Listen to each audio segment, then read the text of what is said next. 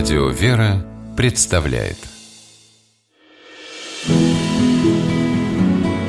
Имена, имена милосердие. Михаил Сидоров, купец, исследователь, золотопромышленник и благотворитель, вошел в историю как активный сторонник развития русского севера. Михаила Константиновича называли неистовым пропагандистом освоения севера и даже бедным Сидоровым. А как иначе можно было аттестовать человека, который жертвовал главному делу своей жизни баснословные средства и в конце концов потерпел финансовый крах?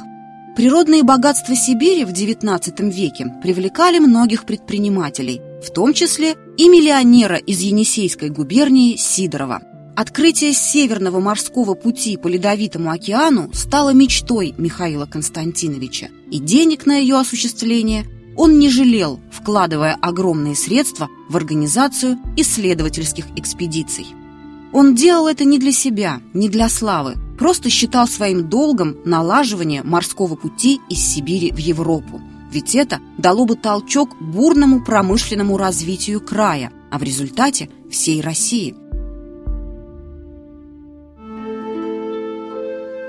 С огромным уважением Сидоров относился к иногородцам, как тогда называли коренные северные народы – Улучшая их благосостояние, он без конца финансировал строительство каналов и дорог, открытие школ и приютов для детей, налаживал жилищное строительство.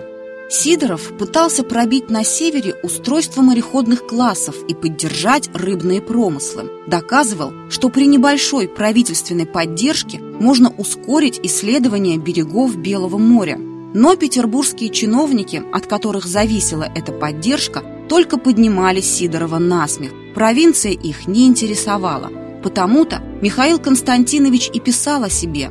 На меня смотрели, как на фантазера, который жертвует всем ради своей неизбыточной мечты. Зато сибирские купцы говорили иное. Провидение послало нам человека, трудящегося для нас и не ищущего за свои труды официальных наград. На возрождение Севера Сидоров пожертвовал 1 миллион 700 тысяч рублей. Он готов был отдать и больше, но, увы, многие его идеи местные власти отвергали.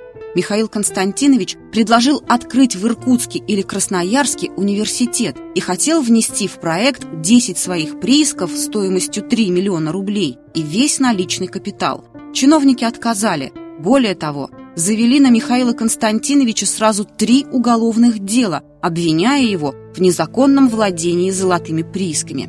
Это была хитрая интрига. От подсудимых запрещалось принимать пожертвования, поэтому желание Сидорова открыть университет так и осталось неосуществленным. 13 лет длилась тяжба. Она закончилась полным оправданием Михаила Константиновича. Жители Красноярска, чьи симпатии были на стороне благотворителя, в 1886 году выбрали его своим городским головой, но власти выбор не утвердили, сославшись на то, что претендент на столь ответственный пост состоял под судом. Сидорову еще не раз пришлось сталкиваться с несправедливостью, но это не сломало его, не озлобило. Михаил Константинович подарил музею Томского университета свою личную коллекцию сибирских древностей, поддерживал приюты, больницы, школы, библиотеки в Архангельске, Березове, Красноярске, Омске, Тобольске, выплачивал стипендии студентам, открыл первую школу-интернат для северных народов при Туруханском монастыре, помогал епархиальному училищу и мужской гимназии в Архангельске и в своем завещании Михаил Константинович отписал большую часть состояния, как он говорил, на пользу человеческую, а именно для поощрения русских изобретений, для устройства училищ мореплавания на севере, на поощрение русских к изобретению воздухоплавания, на ежегодные премии за сочинения о севере. Михаил Константинович умер в 1887 году, а после февральской революции 17 года моряки Мурманского пароходства назвали Михаилом Сидоровым одной из судов.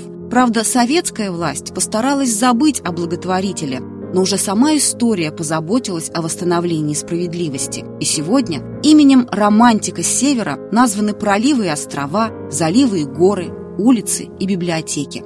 А по морским просторам ходит ледокол Михаил Сидоров.